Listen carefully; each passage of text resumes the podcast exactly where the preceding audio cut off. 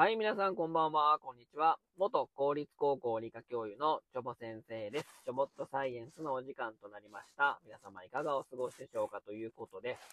えーちょっとね、この乾燥か、えー何かわかりませんが、寒さかもわかりませんけども、ちょっともう喉の方がですね、非常にイガイガしましてですね、まあ、いつもに増して、ちょっとね、お聞き苦しいところがあるかと思いますけどもね、ちょっとね、ご了承していただいてということで、えー今日のお話はですね、まあ、皆さん、タケノコはよく食べますか？えー今、あの、春先になるとね、まあ、タケノコがね、こう芽を出してね、で、こう食べるというのがですね、まあ、春の風物詩ということでですね、えーまだね、今寒いですから、えーその春が待ち遠しいなというところなんですけども、この竹がですね、我々がよく食べるタケノコの竹ね、えー竹が起こす不思議な現象があるのでですね、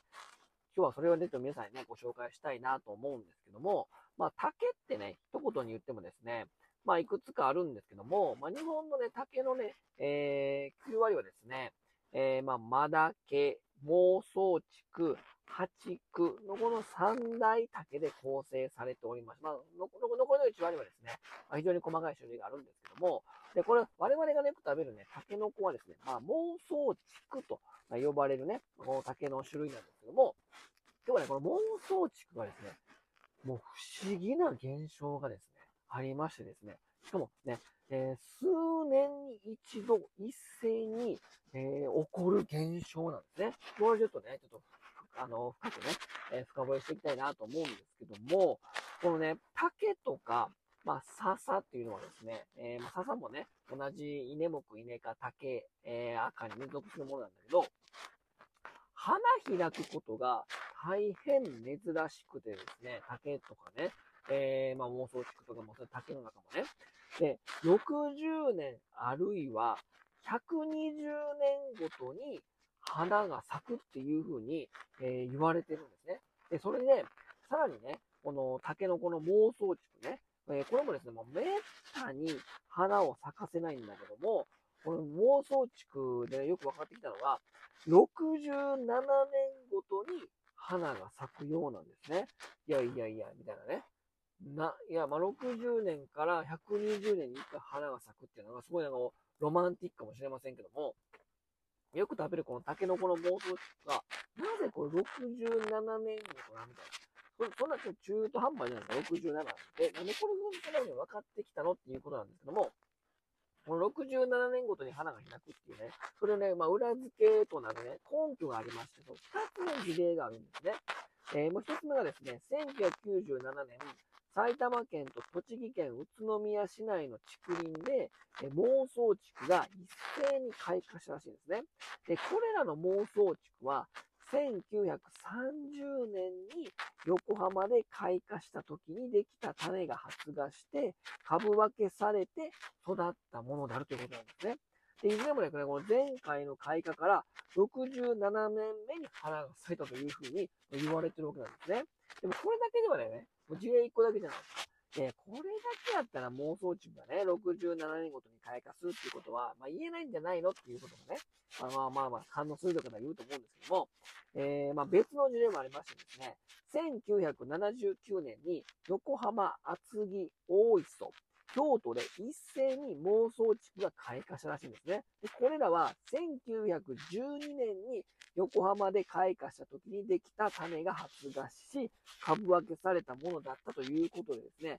埼玉県や栃木県のものとは関係のない妄想地区、その株分けされたと違うから、えー、その関係ない妄想地区が、やはりね、えー67年目に花開いたということなんですね。で、この、まあ、二つの事例だけは、さすがに、えーまだまだ根拠とは乏しいのかもしれませんけども、えーこの2つの事例からでね、同じ株分けのものじゃないから、えー妄想地区は67年ごとに開花するということを、ね、考えざるを得ないということで、まあ、それでまあそういった研究結果も ありますしですね、まあ、67年ごとに妄想地区、よく食べるタケノコの妄想地区ね、は67年ごとに花が開くんではないかと。まあ、いうふうに言われてるんですね。この1997年のこの埼玉県とね、えー栃木県宇都宮市内の竹林ということで、まあ、これがですね、ま1997年ですから、えー、これの67年後ということで、2064年にね、そこの竹林がね、一斉に花開けばですね、あ、67年後だなというふうに思いますし、えー、1979年ですから、えー、これも67年ですから、2046年に一斉に花開けばですね、えー、ややっぱり67年後だということがね、わかると思うんですけども、